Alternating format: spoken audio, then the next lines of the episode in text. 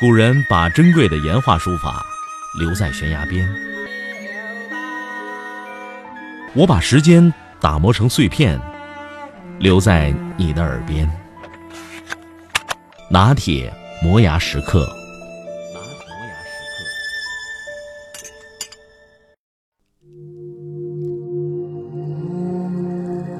加拿大荒漠草原上，生活着一种叫白大角羊的动物。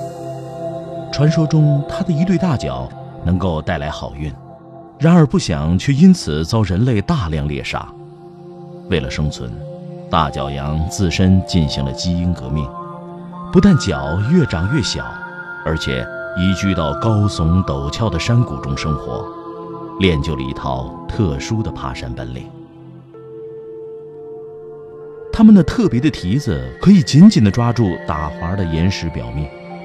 在陡峭的石壁上如履平地，疾步如飞。身上的毛色也变异成容易保护自己的黄褐色。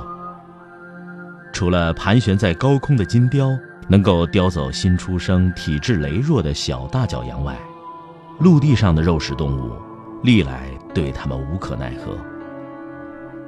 然而，有一次，一只小大角羊独自跑到山谷下，不幸。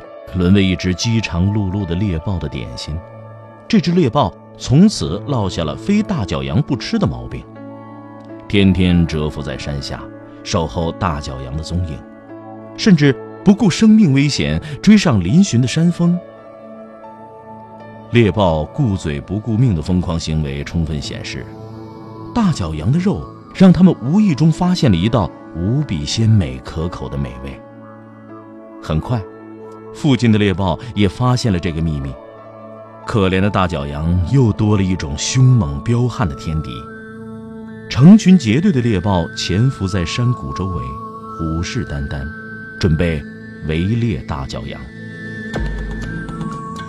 聪明的大角羊当然不会坐以待毙，每次遭遇到劲敌猎豹的袭击，就撒开四蹄，左冲右突，向最陡峭、最嶙峋、最崎岖的岩壁逃奔躲避。令人奇怪的是，在这个过程中，一贯群体捕猎争食的猎豹，没有一只横刀夺爱、半路杀出，而是一律安静的隔山观斗。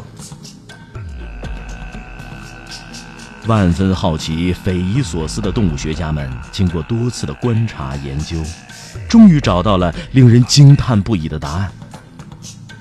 越是危急关头，大角羊选择逃生的路径就越陡峭险峻，犹如万丈深渊上的细细独木桥；而猎豹体积庞大，奔跑速度快，如果狭路上冷不丁蹦出个第三者，另一只猎豹立刻就会因此而摔下悬崖，粉身碎骨。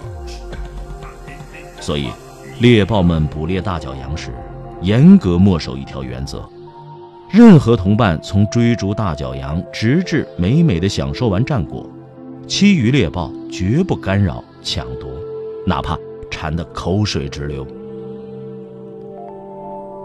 我们口中所谓的禽兽尚且如此，以道德自居的人呢？为了争名逐利、勾心斗角，甚至不惜伤害、诋毁同伴、朋友，这大概就是我们中的一部分人的。共守原则。